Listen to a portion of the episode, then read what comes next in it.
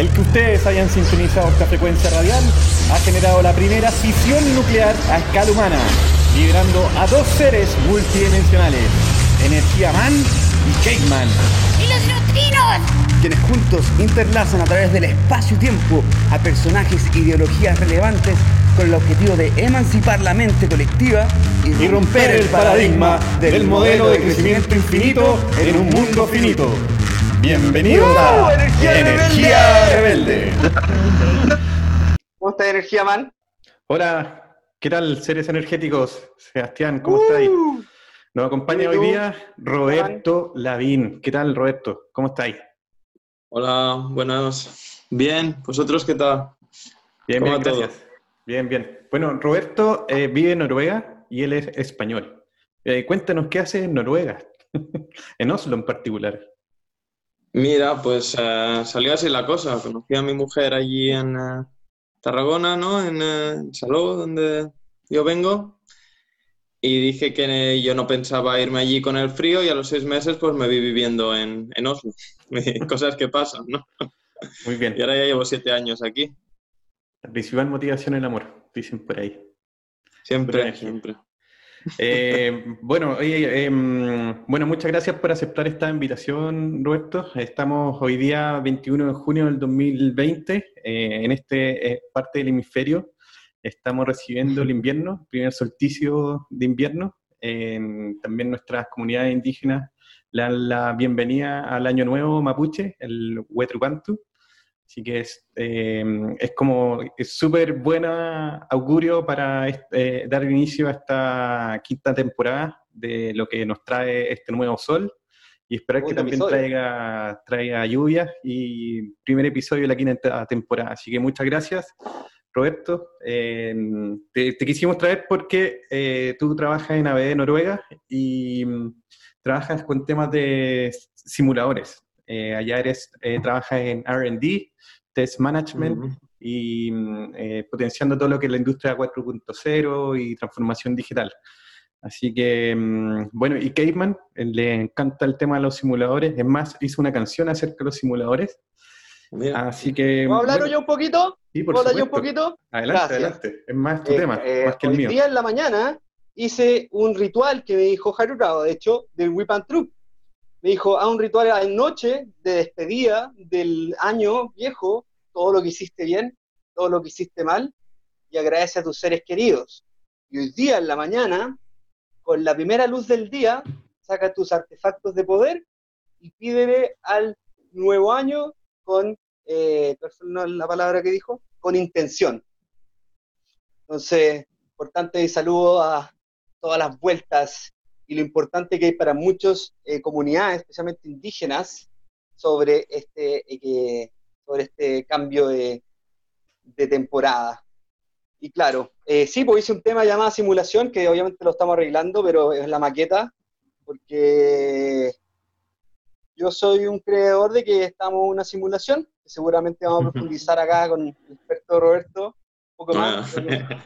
un tema que me fascina bastante. Así que, eh, Energía Man, por favor, comencemos. Sí, bueno, el, eh, Roberto, eh, cuéntanos un poco, eh, ¿cuál es tu trabajo en, en ABB? Eh, trabajas en lo que es simulación industrial, ¿cierto? Cuéntanos de qué se trata eso. Mm, Bueno, primero de todo, muchas gracias por invitarme a vuestro espacio. Espero que sea interesante, ¿no? Y que a la gente le parezca un tema eh, eh, que esté bien para, por lo menos para pensar, ¿no? Pues yo me dedico, como bien has dicho, a la simulación industrial, ¿no? Y lo que, lo que hacemos es eh, sacamos eh, copias de seguridad, backups de lo que sería el sistema de control y esto lo implementamos eh, conectándolo a un modelo, ¿no? Un modelo dinámico que puede ser de la industria del, del petróleo, de la industria nuclear, de cualquier tipo de, de industria, ¿no? Y entonces esto lo que hacemos es conectar el sistema de control al modelo para poder primero evaluar que todo funciona como debería. Antes de ponerlo en práctica tenemos que testear que todo está correcto, ¿no? que todas las aplicaciones funcionan como deben y los eh, sistemas de seguridad se activan, todas estas cosas. Y luego, evidentemente, también entrenar a operadores para que cuando vayan a operar la planta sepan cómo tienen que operar, tengan la, la memoria muscular correcta y sepan cómo responder en caso de una alarma, qué hacer ¿no? y qué es lo que tienen que, que utilizar para que todo vaya bien y no haya accidentes. Y está demostrado ¿no? que el uso de simuladores ayuda muchísimo tanto a evitar accidentes como a mejorar el rendimiento, utilizar mejor la energía, menos pérdidas y menos contaminación en general. Y eso es más o menos lo que hacemos. ¿Para qué sirve una simulación? Una simulación sirve pues para replicar lo que sería lo real o lo que serían las, leyes de la naturaleza, ¿no? En un ordenador. Lo que hacemos con esto es hacer las calculaciones, ¿no? Para poder luego hacer estudios concretos que al igual no se pueden dar o no es tan fácil darlos en la vida real. Por ejemplo, tú quieres ver, ¿no? Hasta cuánto aguanta tu reactor, tu reactor nuclear. Esto no es un test que tú puedes hacer en la vida real o en la planta real. Entonces cogerías el simulador o el modelo y evaluarías, ¿no? Hasta cuánto puede aguantar o cómo, cuál es el alcance de tu sistema de seguridad de tu planta. Por ejemplo, hay, simuladores hay de, miles de tipos, ¿no? Podemos hablar luego de, tema. Ahora estoy, yo trabajo con la parte industrial, ¿no? Pero hay simuladores de básicamente todo hoy en día. Tú hablas de, hablaste de, un, ordenador. ¿Una simulación tiene que tener un ordenador? No, puede ser una no necesariamente, no necesariamente. Evidentemente la herramienta de cálculo más poderosa que tenemos hoy en día son los ordenadores, ¿no? Sirven para eso. Pero luego el, el simulador más potente probablemente sea el cerebro de cada uno. Tú ahí puedes imaginar, puedes hacer lo que quieras, básicamente. Una simulación, de hecho. ¿Puedes hacer en tu cerebro una simulación o no? ¿Perdón? Si puedes hacer en tu, en tu cerebro una simulación. Sí, claro. O sea, de, eso, tú cuando imaginas algo, lo estás simulando, ¿no? Heavy. Y por ejemplo, este es el tema que, que hablábamos antes, ¿no? No sé si toca ahora, ¿no? Pero por ejemplo, cuando tú quieres, tú entrenas o tocas, por ejemplo, tú como músico, tú tocas el bajo, ¿no? Caveman, entonces tú antes de un concierto o antes de ensayar, tú puedes mentalizar lo que vas a hacer, tú puedes sentir en tu cabeza cómo vas a hacer los arpegios o qué notas vas a tocar. Y eso sí, eso ya es parte, ¿no? Un poco del tema del entrenamiento mental y eso. El, hacer eso te va a ayudar a tocar mejor, a mentalizarte. Yo puedo hacerlo, yo sé que, que sé hacerlo, que lo he hecho antes. Esto ayuda mucho, por ejemplo, en deportes de élite, en deportistas de, los eh, atletas que antes de hacer un ejercicio no se concentran, los ves que están mirando adelante, están recreando lo que van a hacer, saben, le están diciendo al cuerpo, vamos a simular esto no ahora, porque lo vamos a ejecutar sin pensar. ¡Pum! Entonces, pensándolo así, sí se necesita un poder de procesamiento, sea el cerebro, sea el computador, pero tiene que haber un observador, tiene que haber un proceso, un procesamiento detrás. Algo tiene que hacer la calculación, evidentemente, sí.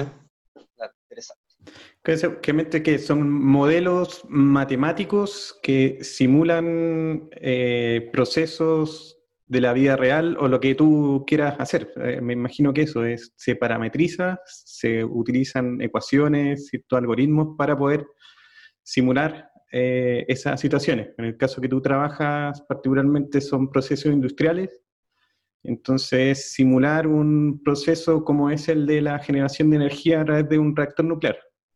Eh, me imagino que es, eso, la parte de simulación. Y para eso necesitas computadores o procesadores. Sí, totalmente. Lo que se hace es representar la naturaleza con modelos matemáticos. Esos modelos matemáticos vienen a ser las fórmulas que hemos estudiado en el colegio, en la universidad, ¿no?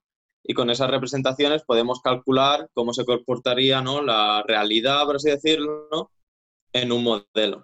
Y luego hay diferentes tipos de, de modelos, de fidelidad se le dice, ¿no? La fidelidad, alta fidelidad significa que la diferencia entre la vida real o la planta real y el modelo, ¿no?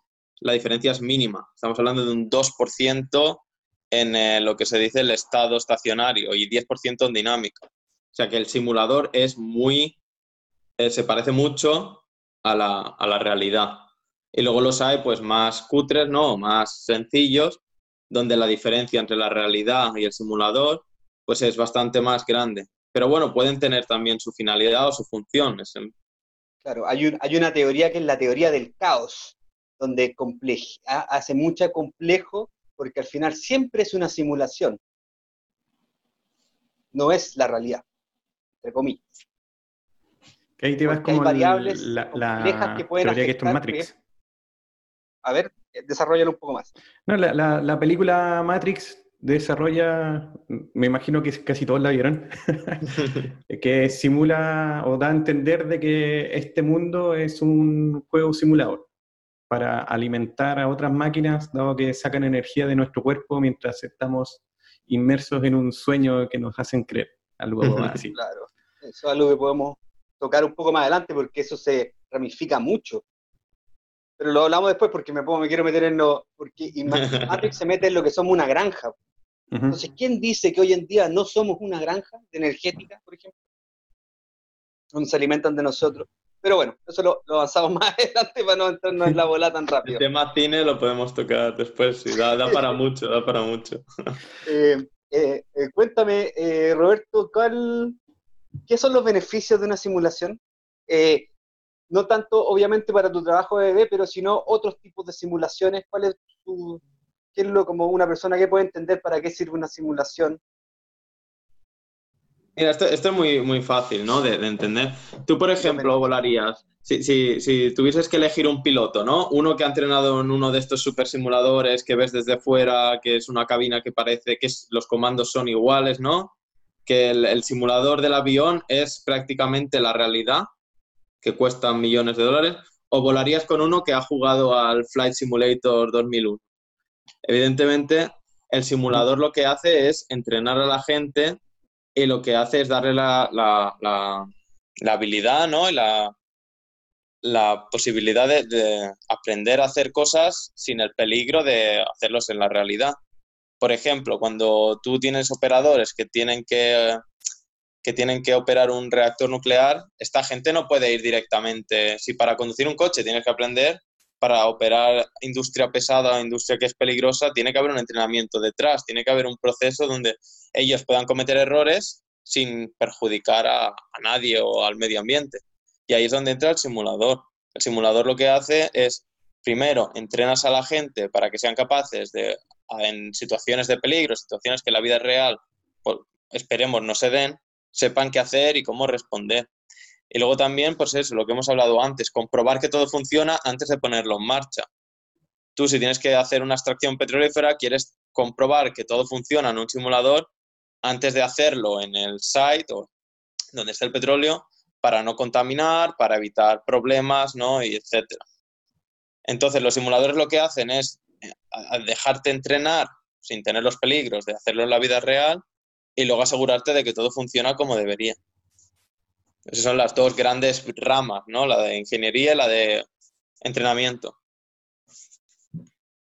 Luego simuladores también hay de, todos tipos, ¿no? Estamos hablando de industria, pero en los médicos y las enfermeras también tienen simuladores, ¿no? Fuimos a ver el, de, el simulador de Oslo en el hospital y también es, es, una pasada. Tienen un muñeco, ¿no? No es muy realista el muñeco, pero luego todos los datos, las pantallas, los mensajes que envían, la comunicación entre enfermeros y médicos, hay presión ahí, es muy real. Entonces, entrenando esto, se puede mejorar, se pueden evitar errores, se pueden pulir procedimientos, etcétera, etcétera.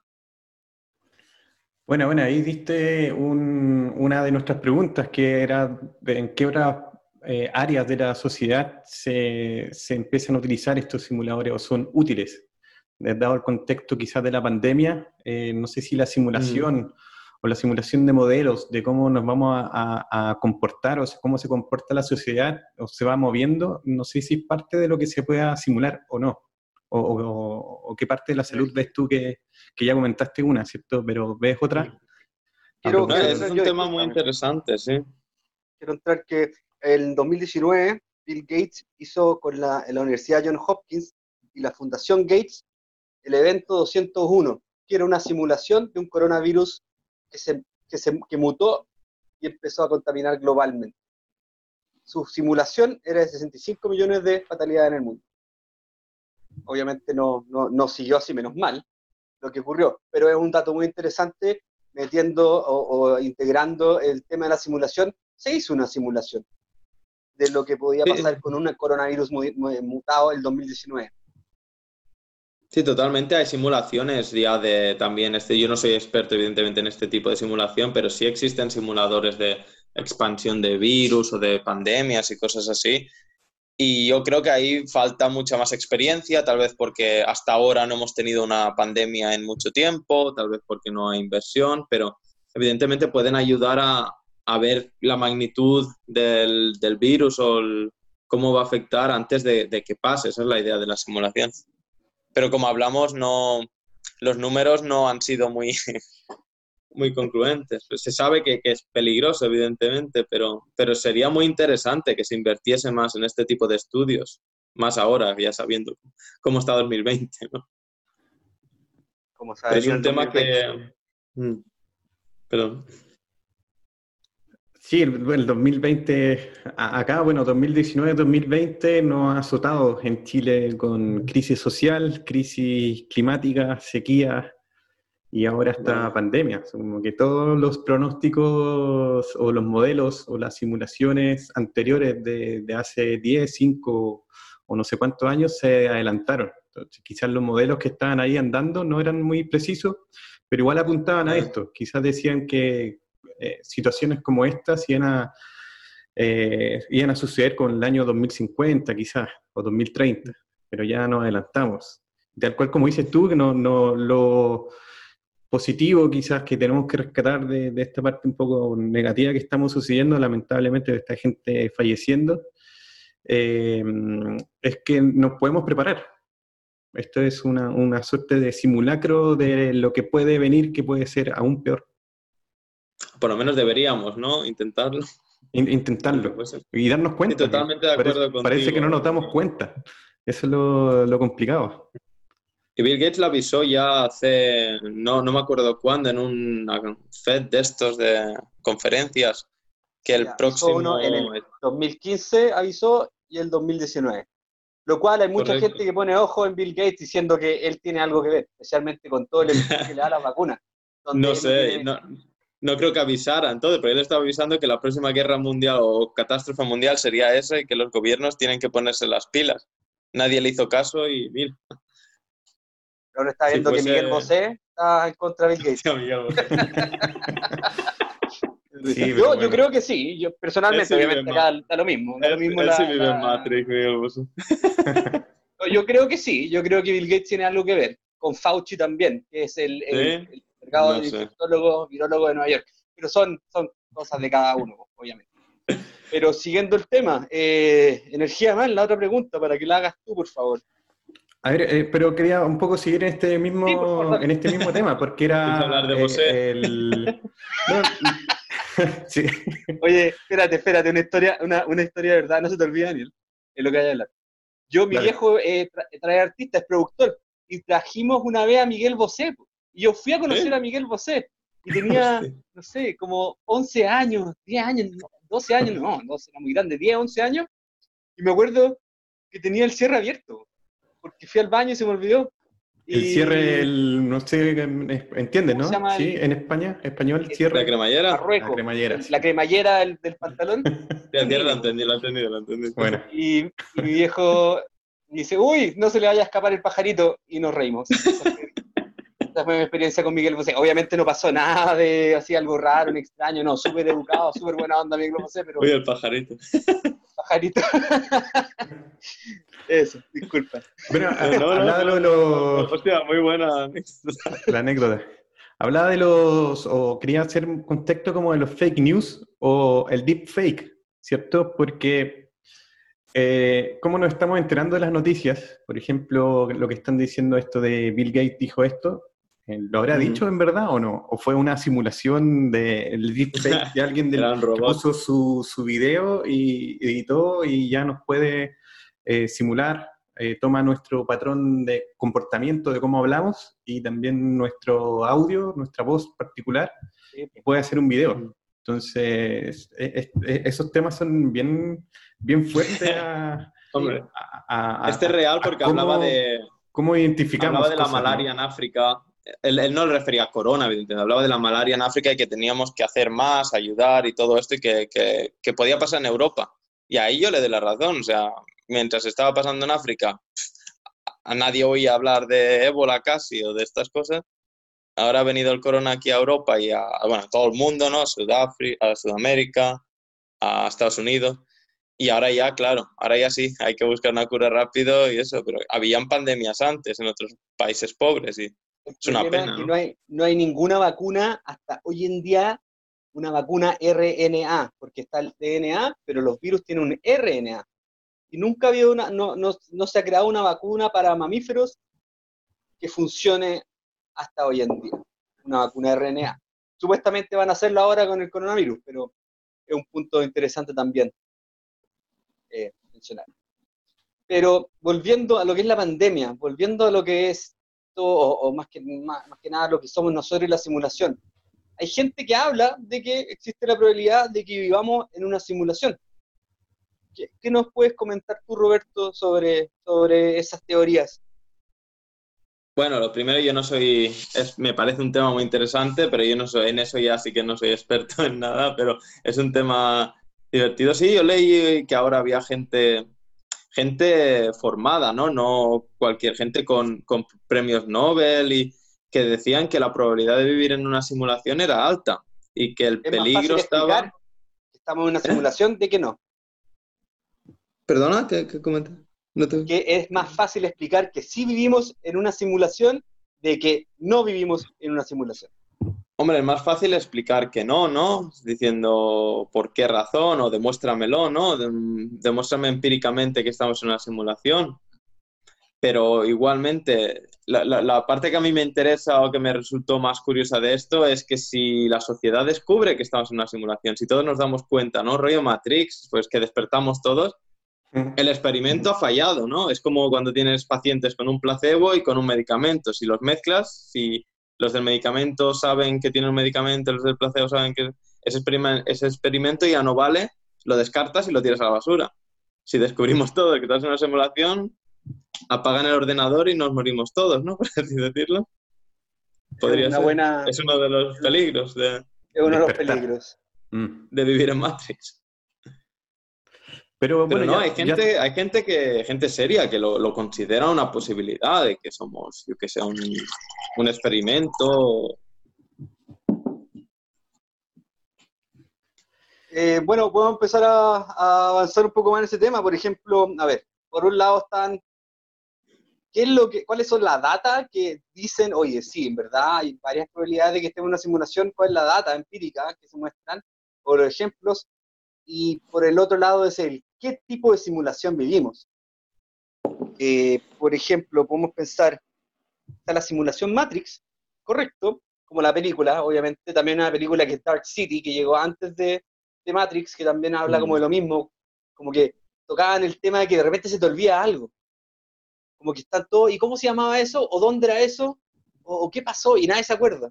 Cuando decías, ¿te acordáis de eso? ¡Hoy no! Lo tengo en la punta de la lengua, pero se me olvidó. Mm. Como que juegan con eso. Como que hay eh, ciertos controladores que, que- que juegan con nuestras percepciones.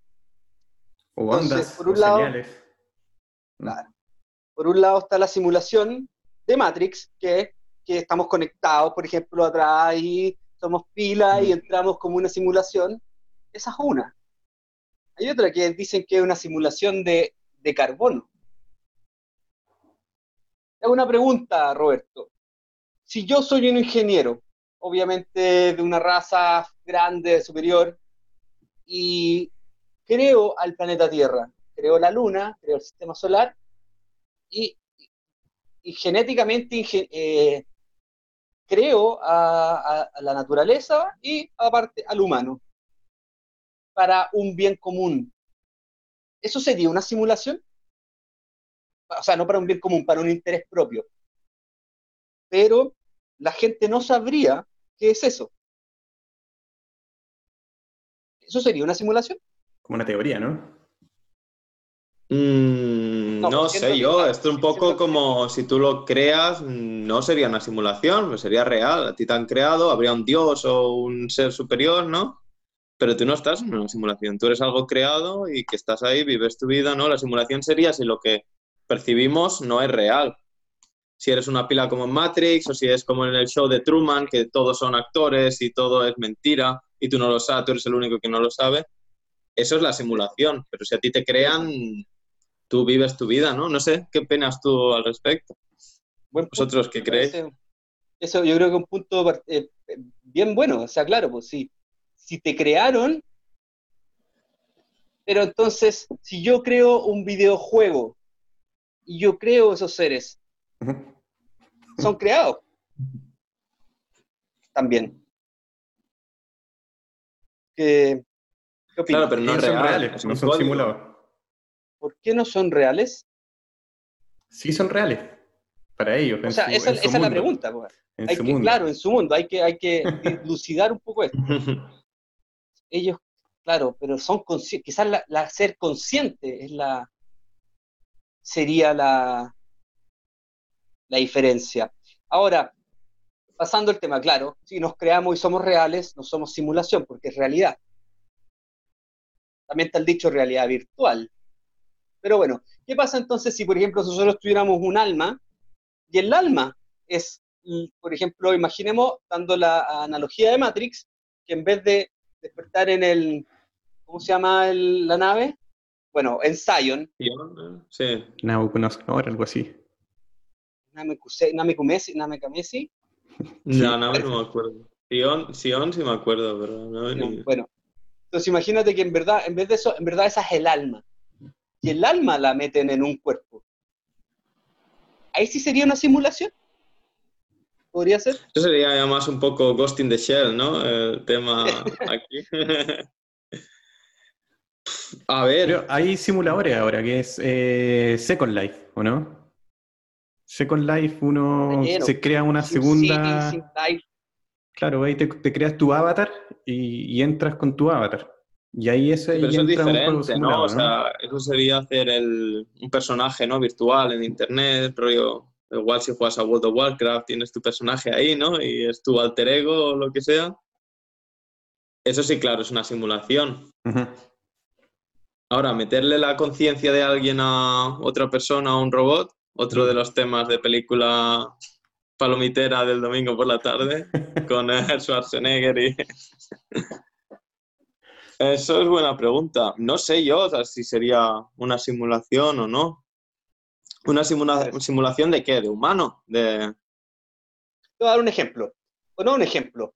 Los gnósticos, que es una religión eh, liga- ligada al cristianismo, que luego fue erradicada por mismo cristianismo, la iglesia, y mm, ellos hablan, estos textos antiguos hablan de que existe un diemurgo, que es- no es el dios Dios, pero es un dios, eh, donde habla de que la Tierra es una granja energética y que el, el- que el, el renacer, el, el encarnamiento, es porque estamos encerrados en una prisión.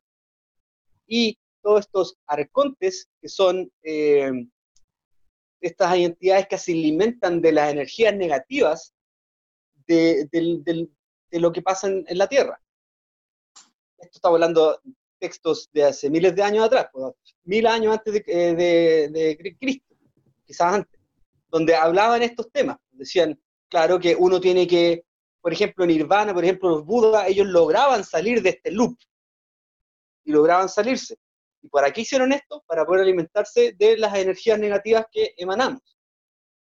Entonces, en ese sentido, si el alma de nosotros se reencarna en un cuerpo y después no puede volver a salir, y nosotros pensando que es que no es una granja, se podría tomar como una simulación, porque nosotros no sabemos que esto es una simulación. Pensamos que es la realidad. Mm. Entonces, claro, más que una simulación de modelo de datos, es una simulación de realidad. Necesito yo a ustedes, chiquillos, en pensar estas ideas filosóficas bien complejas y ya basta. Eh, a ver, eh, yo intento explicarlo desde el mundo más científico-matemático, que empieza a decir, eh, para crear vidas simuladas, me hace sentido que tienen los patrones matemáticos y también químicos, que tienen componentes químicos que se empiezan a través de las fuerzas de la naturaleza, fuerzas electromagnéticas, empiezan a, a formar por ejemplo, eh, los átomos o los componentes de carbono. Y ahí, empiezan a, surgir nosotros. Y ahí viene más atrás los quarks, vienen los neutrinos. Y entonces tienes todos unos componentes matemáticos que crean vida. Y, ahí tú, si, si ya empiezas a, a colocarle una fórmula matemática detrás de cómo son esos componentes, puedes replicarlo y hacer tu vida. A mí lo que me interesa eh, o, creo que hay como una teoría que puede ser que estemos insertos para dar un poco con, lo, que tú piensas, que es esta suerte del espíritu, que mm, quizás eh, fallecemos y el momento de fallecer nuestro espíritu se reencarna en otro y así y así y así, y hay gente que piensa en el karma, o algunas eh, religiones piensan que vas pasando de vía en vía hasta que superes tu karma o vayas superando los pasos para ser una mejor persona o mejor espíritu. Así que mm, creo que en este tema de las simulaciones puede haber un juego de ese estilo, que eh, esta, esta, esta vida que yo estoy viviendo es un juego simulado para yo sacarme una tranca quizás psicológica o espiritual que yo tengo. Entonces juego y los conozco a ustedes, que ustedes también están jugando este mismo juego, pero mi meta, aunque yo no lo sé, que eso es lo, raro del, karma, mi meta es superar algo como espíritu. Y, ahí entran, claro, temas bien filosóficos, o una Camila que nosotros la entrevistamos, que hace las regresiones, que tú en el sueño como que eh, te das cuenta quién eras antes, ¿no? y ahí empiezas como a, reconocer ese, ese, tipo de karma. Creo que por ahí puedo dar con una suerte de, de teoría media válida de lo que son los simuladores.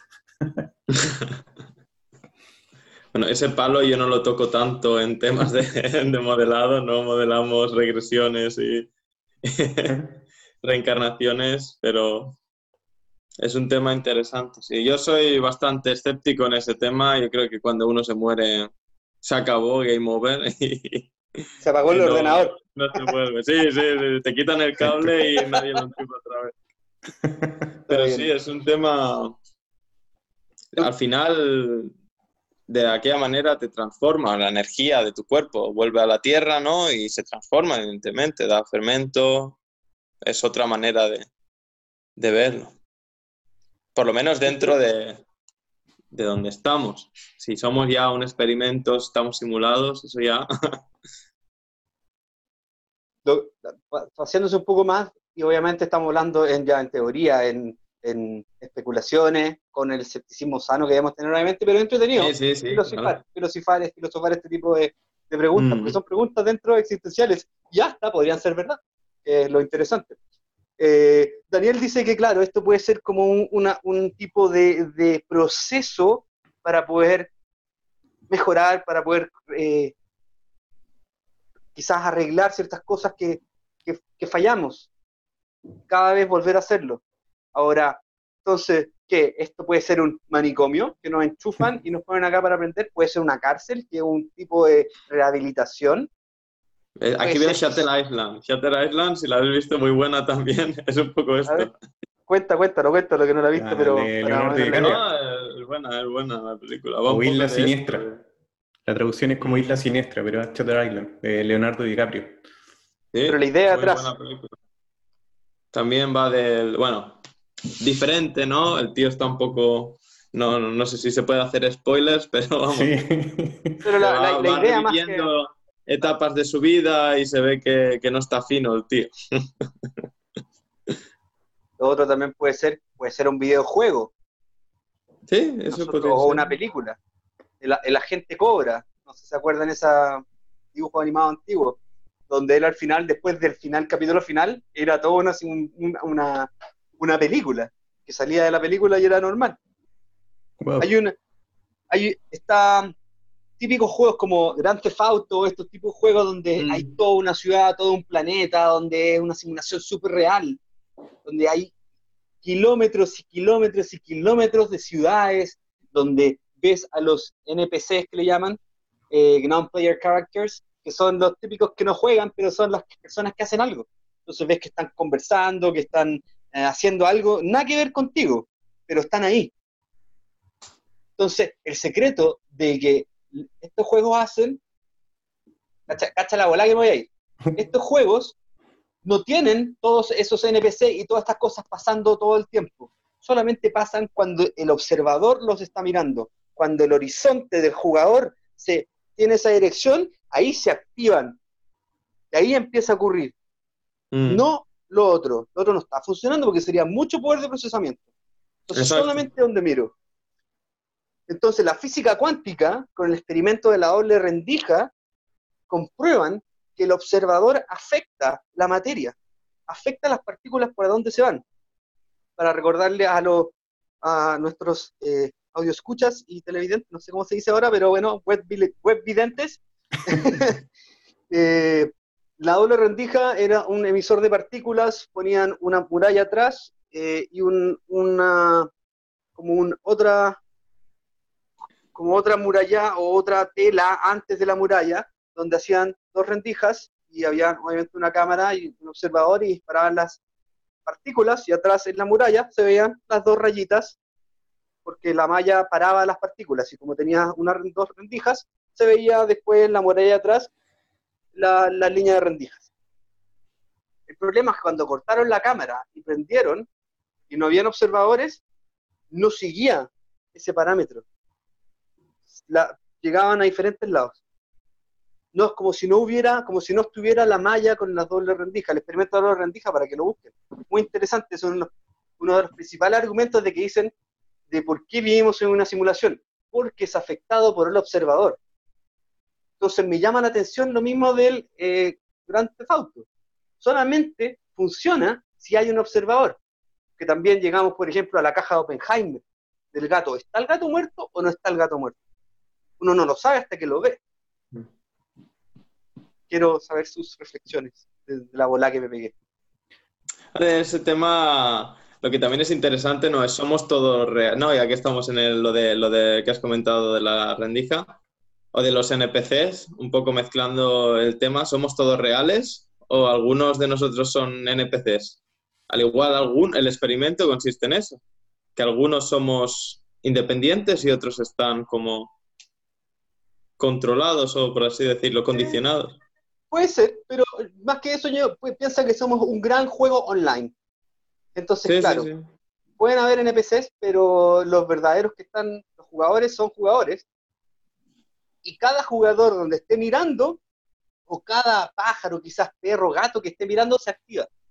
A no ser que los gatos y perros sean NPCs, por ejemplo, pero no, ahí ya, ahí ya es, demasiado. No creo, no creo. Es cosa de mirar un perro a los ojos y vas a ver que no. O un gato y se ve que hay algo atrás, adentro, un alma o algo. No sé. Ahora yo propongo, propongo una cosa. Si pudiésemos hacer granjas energéticas como las de Matrix, ¿no? Con animales, por así decirlo, ¿sería viable energéticamente? ¿Sería ético? ¿Tú qué crees? ¿Qué creéis? Pero Poner Sería, gallinas- sería más eficiente que con seres humanos. Lamentablemente, suena, eh, suena cruel, pero, pero sería más eficiente. Sí, sí, sí. Pero espérate, cuando tenemos un gallinero, donde están todas estas gallinas poniendo huevos todo el rato en una, en una reja que nunca ¿Es tan salieron, diferente? ¿Es tan ¿es tan diferente? diferente? Que el sol es fa- también falso, ¿no? La luz que manipulan para que pongan más huevos. Y no conocen la realidad. po. Ella es su realidad, esa, que es, esa es su realidad, sí. es su caverna, Es- sí. es su caverna, eso es lo que iba a decir, es como la alegoría de la caverna. No saben. Para ellos, esa es la realidad. Para nosotros también. Esta es la realidad porque es la que conocemos. No salirse del velo. Energía Man, quiero saber tus reflexiones. No, eh, que eh, hazte que te explote el cerebro. Podría ser Yo la, creo la que solución a- al efecto invernadero, al cambio climático. Hay una eh, también eh, suerte de teoría de que mm, Hollywood, las películas, nos están preparando de a poco para darnos a saber esta, esta verdad. Sí, tiene un nombre ese proyecto, es un proyecto de la CIA. Entonces estamos viendo películas como esa, Ready Player One, Matrix, eh, Island. Eh, invasiones extraterrestres. Entonces, desde chico que nos vamos preparando. Eh, Se llama predictivo. Como para no darnos la noticia de uno, de una que sea, va a ser muy impactante, quizás. Saber, mira, si mm. estamos en un. En verdad, tu, tu vida es una simulación sino que te vamos preparando de a poco para, para, para que te des cuenta y empieces a, filosofar o pensar de qué, qué pasaría si es que esto es verdad. O ciertas cosas son verdad, no digo que esto sea una total simulación, pero hay algunas cosas que van a empezar a suceder. A mí me gusta mucho la, la película Gattaca, que habla del código. Buena película, man. Buena película van y va a empezar a ocurrir, ¿no? Que empiezan a modificar a las personas genéticamente para ser mejores en algunas cosas. Y ahí la película, por ejemplo, muestra, muestra, una persona con seis dedos, ¿cachai? Para tocar piano y solamente él lo puede tocar. La única pieza que se puede tocar con dos dedos. Em, música, música. Hablando de los seis dedos, los Nephilim, los gigantes antiguos, supuestamente tenían seis dedos. Eh, hay gente ahora que nace, hay poca gente que nace con seis dedos, pero bueno, me fui en otro lado. Eh, predictive Programming, programación predictiva, es, lo que habla Daniel, donde, claro, te empiezan a tirar estas películas y te empiezan a programar para poder, después cuando en realidad pase, no sea tan chocante, te adaptas más fácil. No es tan, oh, ah, lo vi en la película, ya te empezaste a imaginar. Entonces no es tan fuerte el impacto de cuando sucede. es la razón y, de y es lo bacán de los simuladores, cuando partió Roberto hablando de que te vas entrenando.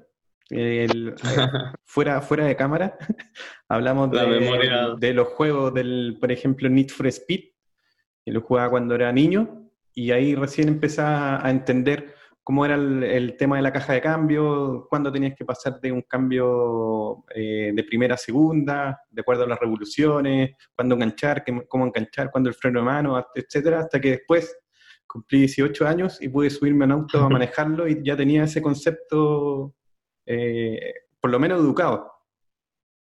Después ya ahora me subo en auto y es la, ya estoy, aprendí, el, el tema del aprendizaje ya es nato y es difícil decir, mira cómo lo aprendí, lo aprendí ya. Ya está, es innato, está automatizado en mí. Claro, esa es la cuestión del, simulador. Es eh, crear una memoria muscular, ¿no? Que lo que haces es que tú puedes ejecutar esa acción sin pensar. Como un robot, vas y, y lo haces. Y lo que haces así, sin pensar, es evitar distracciones, evitar pensamientos de, oh, no lo voy a hacer bien, o voy a fallar. No, vas ahí, haces tu tarea y, se acabó. Y eso es en función de entrenar, evidentemente, del entrenamiento mental y, y para eso visualizar y simular todo esto en, en, la cabeza, pues ayuda mucho. Es una técnica que utilizan muchos atletas de élite y gente que se prepara para alterofilios o ciclistas también, sé que es un tema que, que te va mucho, pilotos de circuitos, ¿no? Jugadores de fútbol antes de chutar una falta, ellos visualizan lo que van a hacer, ¿no? Y ¡pum! luego entra o no, evidentemente. No siempre funciona, pero ya por lo menos tienes la actitud y la, la mentalidad correcta. Igual con músicos, antes de, de, hacer una gran actuación y eso, pues cinco minutos antes de entrar en la zona ¿no? y estar 100% a lo que hay que hacer. Es un tema interesante también. Energía, man. ¿Pasamos a una pausa? Sí, vale, nos comimos casi toda la pauta. No, no, falta, ahora, falta, ahora se pone bueno. Ahora ah, se pone bueno. Bueno, damos una pausa musical. Eh, Roberto, aquí en nuestro programa, le pedimos a todos los entrevistados y entrevistadas que, que estamos aquí como en la radio, que um, pidan un tema, una canción de música que, que les guste que, que tocáramos acá y que tú la presentes. ¿Por qué te gusta esa canción? Bueno, yo creo que pegaba mucho, es una canción que me gusta, ¿no? Es un grupo, es Brainwasher de Daft Punk, es un grupo que soy bastante fan, ¿no? Y la canción creo que pega con el tema de, de hoy, ¿no? De la simulación y vivir en Matrix y todo eso. Y de ahí el tema. Lavado de cerebro, lavador de cerebros.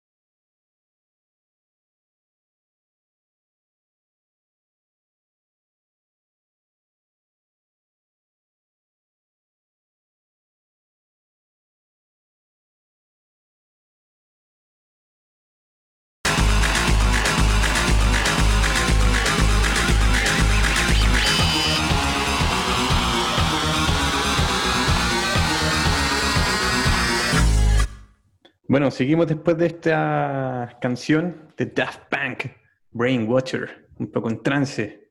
Seguimos hablando con Roberto acerca de simuladores. Ahora sí, te dejo a ti la palabra, Caveman. Ya.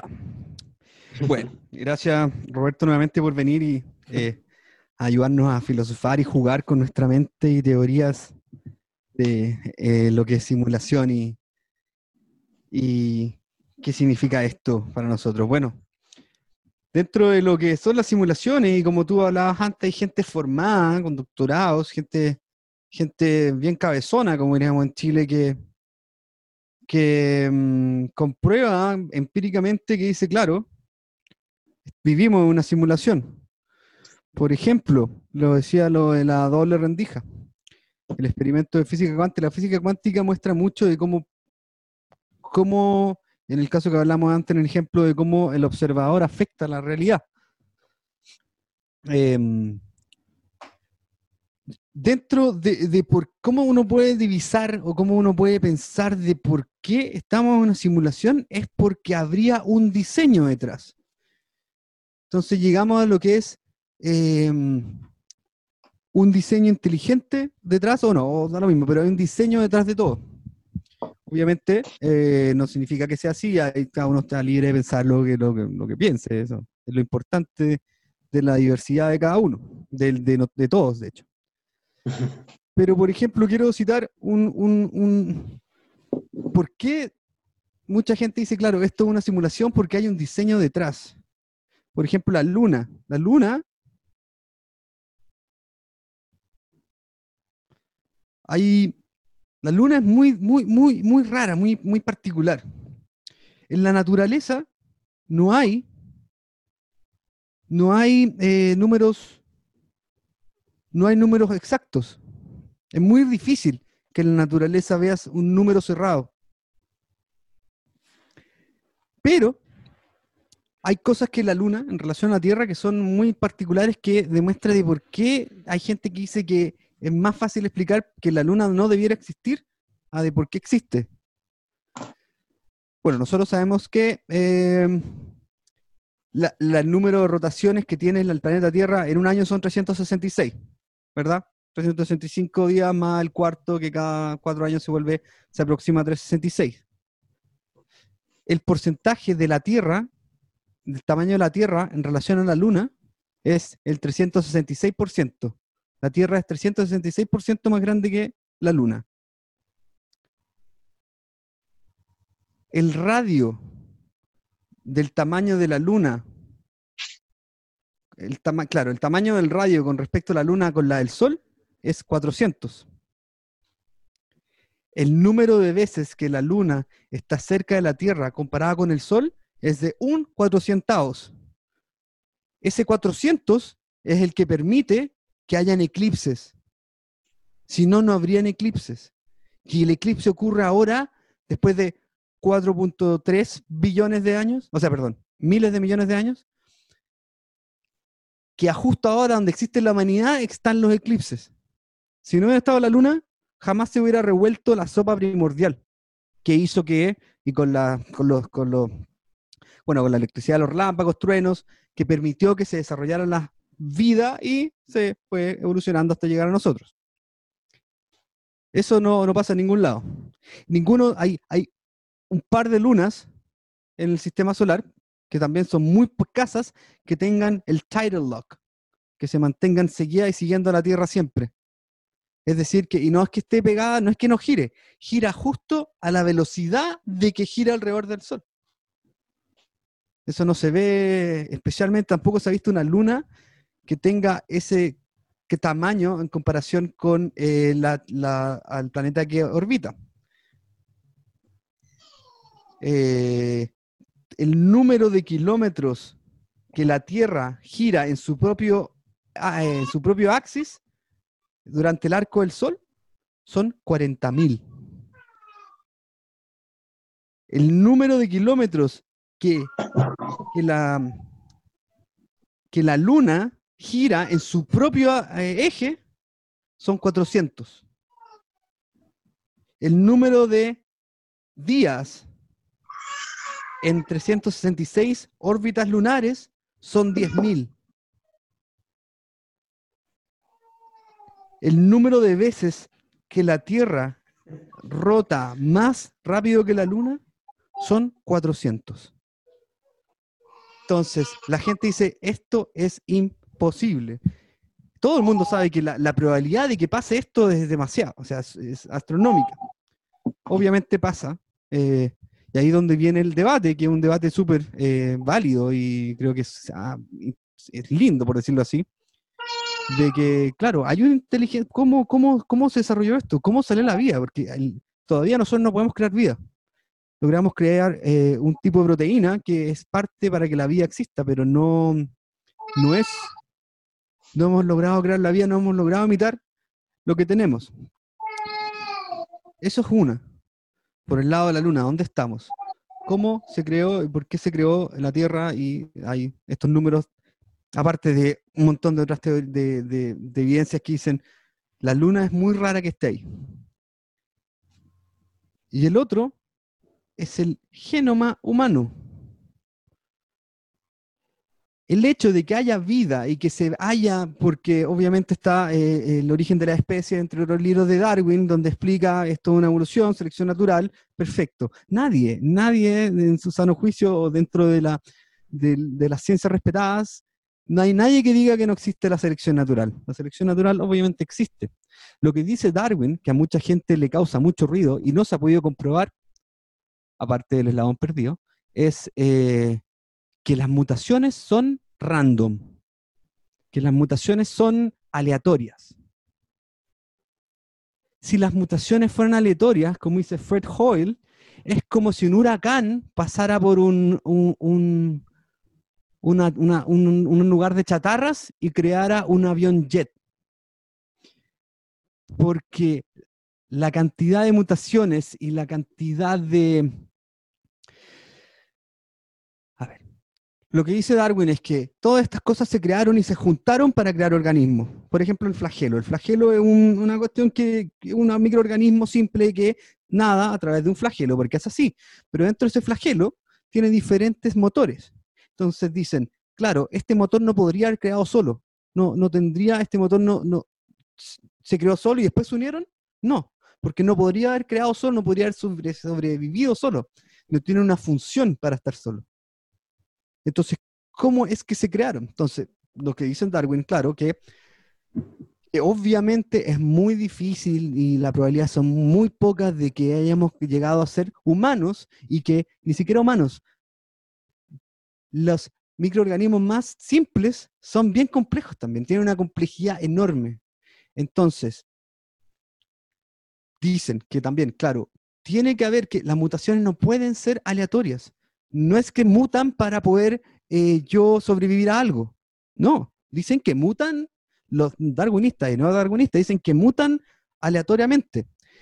Dentro de los neodarwinistas hablan de cómo se logra una probabilidad tan difícil, por ejemplo, de que un huracán pase por un- una, charra- una fábrica de chatarras y cree un avión de jet, es porque hay, por ejemplo, la teoría del multiverso, que hay muchos mu- chatarras y muchos huracanes y que en uno de esos universos paralelos, que justo al donde vivimos nosotros, se logró crear.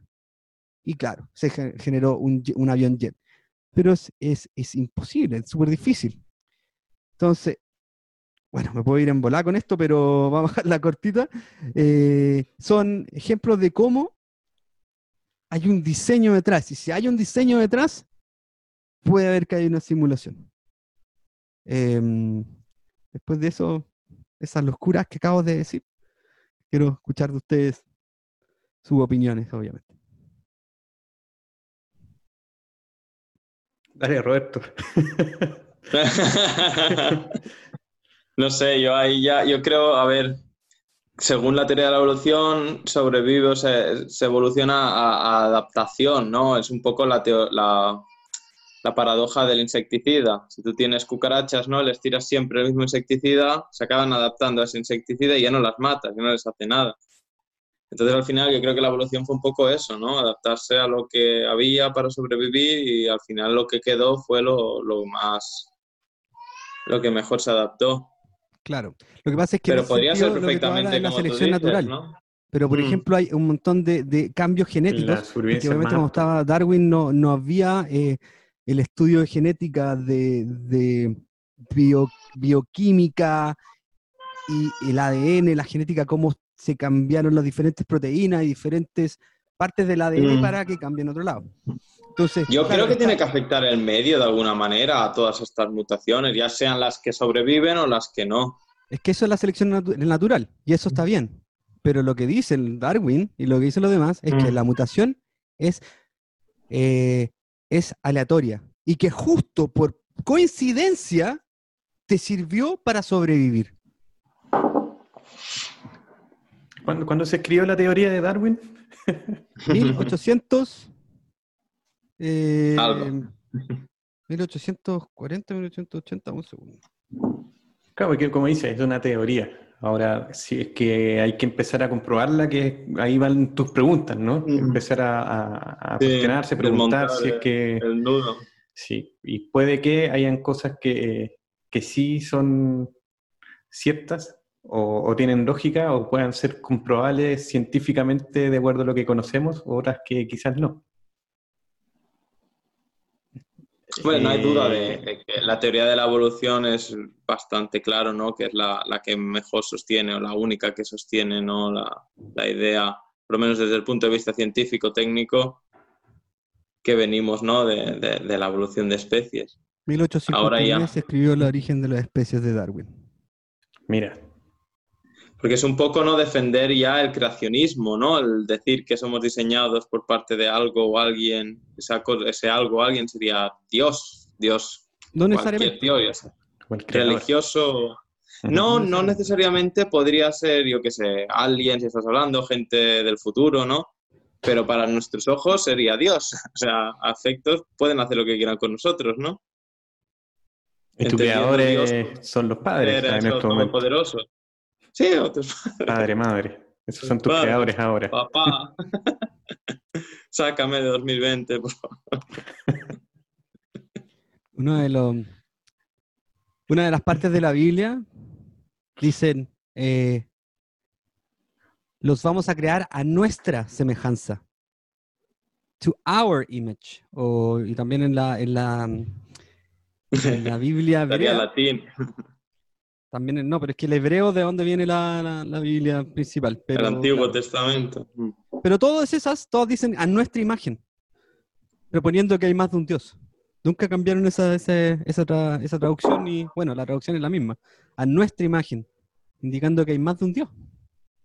Quería poner eso ahí también dentro de, de- de- diciendo que, que no necesariamente puede haber un Dios.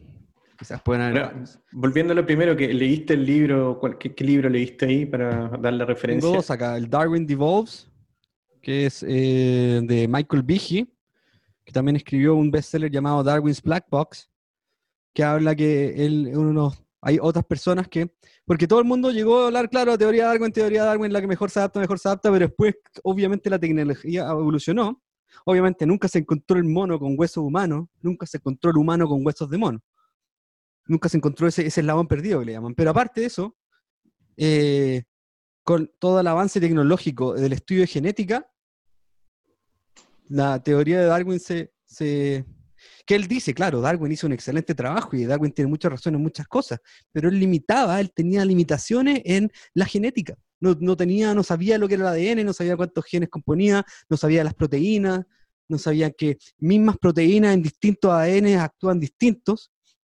Em, y eso es lo que le limitaba a poder tener una mejor raciocinio de lo que pasaba. Claro, por De eso hecho, planteaba yo llegaba- cuándo fue hecha esta teoría y después qué ha avanzado en, en el mundo para, para ver cómo comprobamos esta teoría. Eh, lo cu- curioso y también un dato de los científicos, que muchos de los eh, inventos o creaciones ya fueron hechas hace mucho tiempo y el último tiempo no hay muchas nuevas creaciones. O sea, ¿cómo? Tenemos la física cuántica, pues Daniel. Eh, Tenemos pero el es una teoría, la teoría cuántica de... No es teoría, hay cosas que son comprobadas científicamente. Ok, sí, pero a ver, el- las, las investigaciones de, del- de la hora, del 2020, son mucho más complejas que las que ya se venían eh, identificando, creando antes. Claro. Eso... Pero piensa, pero, pero piensa esto, 1859 es a la vuelta de la esquina. Piensa que, Mm, la- En términos la- históricos es nada, sí. es, piensa que la, la- Sí. la- la teoría de la, de la teoría cuántica comenzó en 1940. Entonces, Bueno, también la sociedad ha evolucionado de manera exponencial, o sea, la diferencia tecnológica entre 1850 empezó revolución industrial, ¿no? 1800, hasta ahora que tenemos ordenadores cuánticos, la investigación también ha evolucionado gracias en parte a la simulación que estamos hablando. Claro, también de que de el salto que dio el humano en tan poco Mm. tiempo, también es una cuestión de que algo pasó. No puede sido miras de repente, ¡pum! 1850 y 2020 y uff, hay cambio en todo, políticos, sociales, tecnológicos. Ujú. Claro, el tem- la creación del lenguaje, libros, la escritura, y hay teorías también de que empezamos a comer algunas cosas que empezaron a desarrollar nuestro cerebro. Eh, Puede Tomás ser, Cortés nos dice que él viene del delfín. No sé qué, del delfín, porque el delfín es un mamal, es un, ma- es un mamífero. pero eso, eso, esa es su teoría. Pero este, Y Camila tiene- nos dice que mm, eh, también está la teoría de la epigenética, que yo no lo sé, le estoy preguntando. ¿Cuánto es, Daniel? Epigenética. Todavía no lo leo. Todavía no me termino este libro, pero no, no he llegado a la epigenética. Pero bueno, tú, tú hablas ahí del- de la luna. Sí, eh, para- eh, es un dato súper curioso que los eclipses eh, se den eh, en la Tierra, dado los números que tú dijiste. Sí, es Claro algo que que, que es bien. que de repente no se puede dejar tanto la casuística, como, oh, qué curioso, fue justo. Y Eso es lo otro. Casi tan milimétrico, ¿no? Sí, Lo que habla, lo que habla Michael cuestionarse. Vigi, lo que habla Michael Vigi es que tratan de explicar el por qué no. El por qué no hay un diseño. Es como, claro, eh, Roberto decía, claro, gente que está defendiendo el creacionismo. Michael Vigi no es que defienda el creacionismo, son- es un, un tipo curioso que dice, wow, me, me interesa esto, ¿qué es lo que pasa? Entonces dice que, claro, muchos escolares y muchos, eh, mucha gente científica hablan de la teoría de evolución sin, en verdad, porque es lo que le dijeron, es lo que funciona mejor, pero sin, en verdad, meterse el por qué. No hay una, no hay ningún prueba, que- ninguna prueba que diga, claro, esto, que una prueba conclusa que diga, eh, no hay un creacionismo. Y lo que, y defienden mucho el que no puede haber un creacionismo. La típica, la típica pelea que tenía Einstein, ay, se me olvidó el nombre del otro, que decía que el Dios no tira los dados. Einstein no quería creer que Dios tiraba los dados. Que no era random, que no era una, algo Sí, que todo sucede por algo. No sé, yo no digo que sea de creacionismo, pero es un poco lo que defiende el creacionismo, ¿no? No, Es la rama que dice que hay un creador o que, no sé, yo creo que la evidencia científica va mucho más para, para Darwin, no solo por el humano, sino por el resto de, de animales, ¿no? Se ve la evolución de, de Ahora, lo en los que últimos años, fueron y lo que son, pero claro, ahora en los últimos años con el avance, aparentemente no. Bueno, definitivamente no. Em, pero claro, es lo que mucha gente defiende, eh, o sea, eh, están en desacuerdo con que haya un diseño y lo defienden porque no creen que haya un diseño. Es lo mismo que una persona diga, yo defiendo que haya un diseño inteligente porque creo en Dios y tengo que comprobar que así es. Una de las razones por las que se dice que no hay un diseño es porque es imperfecto, ¿no? Es porque hay especies que se han quedado en el camino. Porque no han evolucionado bien o porque no se han adaptado bien, porque están mal diseñadas, ¿no? Por ejemplo, animales que no se han adaptado y han caído, ¿no? O no, los dinosaurios, por ejemplo, ¿no? Entonces, si hubiese un diseño, ¿no? Podría haber que fuese un diseño imperfecto, o sea, que estuviesen testeando, por así decirlo, Claro, dicen pero que Dios siendo que una creación perfecta, no se demuestra claramente que no, porque hay animales, especies que han- se han extinguido por el hecho de no adaptarse, por Claro. ejemplo. ¿no? Pero esa es la selección natural. Sí, exacto. También se decía que el, si fuera tan, si Dios o hubiera un Dios o un diseño, que no necesariamente un diseño tiene que ser perfecto, ojo. Sí, eso puede ser, eso puede Pero ser. claro, Puede dicen que un- Dios- Un algo- juego, ¿no? Algo que descubrieron hace poco. El, si no fuera perfecto, el, la- el ojo, que es una de las cosas más complejas que existen en la evolución de, de toda la vida, de todos los eh, vertebrados y iner- invertebrados, nuestro receptor de luz está atrás de la retina. Entonces la gente decía, claro, eso es imperfecto porque sería mucho más fácil que estuviera delante de un mecanismo que está dentro del ojo para, para ver mejor. Mm. pero obviamente eso al final hay, porque tenemos un punto, o el punto ciego del ojo. Dicen, claro, no debiera ser así, pero con el tiempo se ha descubierto que eso, ¿por qué lo tenemos atrás? ¿Y por qué da vuelta la imagen? Es porque permite, ay, ¿cómo era? Permite ver, eh, adaptarse mejor a la oscuridad y no. Entonces también, por ejemplo, hay una, hay lo que se llama la teoría neutral, la evolución neutral, donde evolucionan cosas que no sirven para nada. Entonces también decían, bueno, ¿cómo evolucionó, eh, por ejemplo, las patas del, de- del grasshopper, del, saltamontes? Dicen, habían como unas pequeñas bolitas, como unas pequeñas bolitas en las, piernas de, lo- de los grasshoppers y, siempre, bueno, eso es un ejemplo de que, evolucionó y no sirve para nada. Pero obviamente después con la tecnología, con, eh, con microscopios y estudios de los diferentes microorganismos, descubrieron que son engranajes para que pueda saltar más.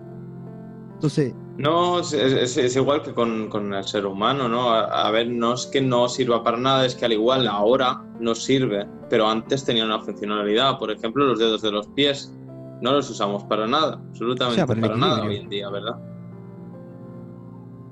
si estás descalzo.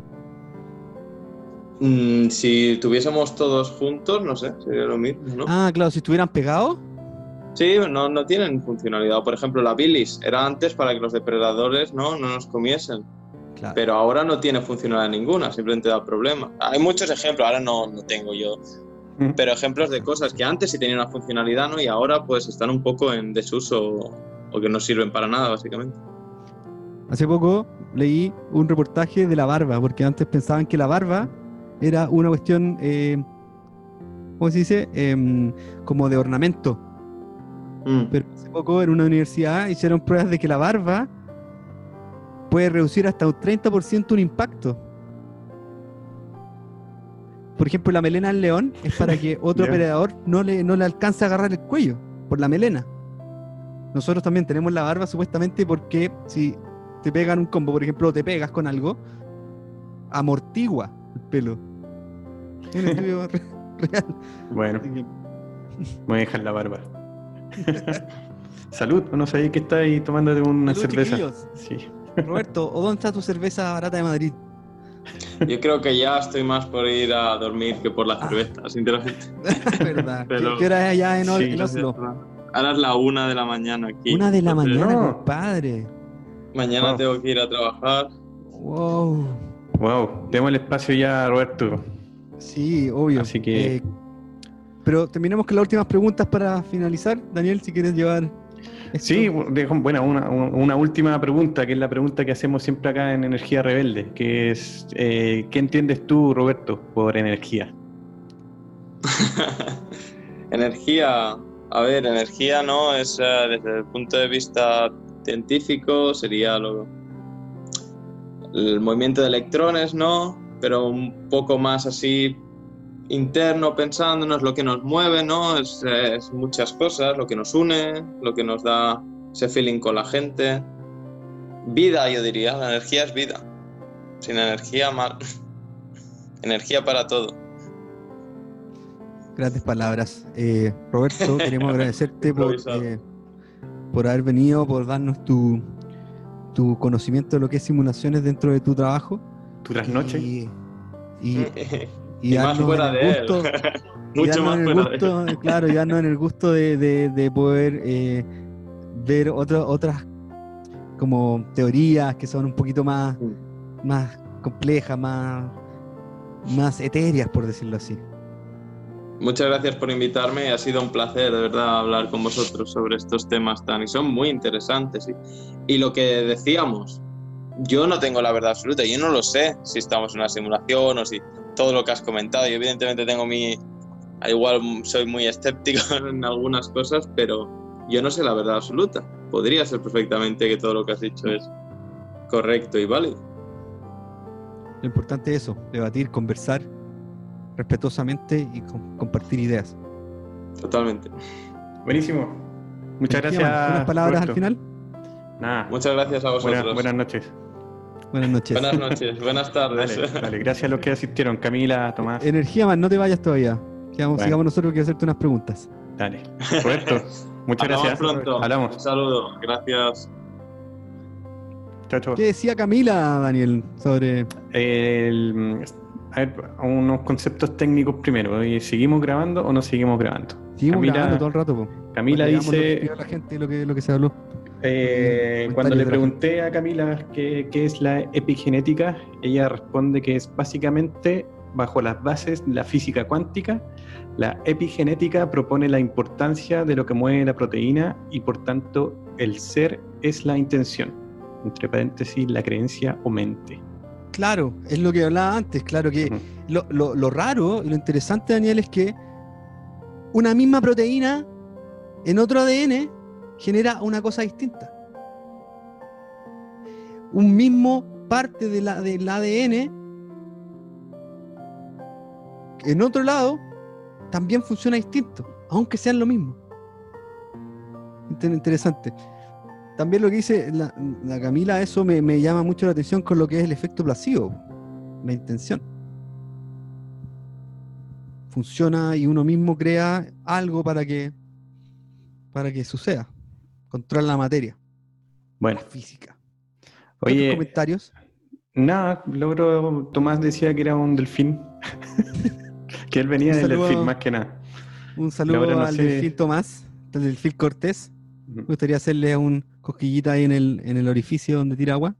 Así que, bueno, gran episodio, Energía Man. Sí, buena. Un abrazo, chiquillos, un abrazo, Energía Man. Mucho, mucho H. Vale, Feliz Huetrupantru. Eso. Buena. Que traiga las lluvias. Eso. Abrazo, chiquillos.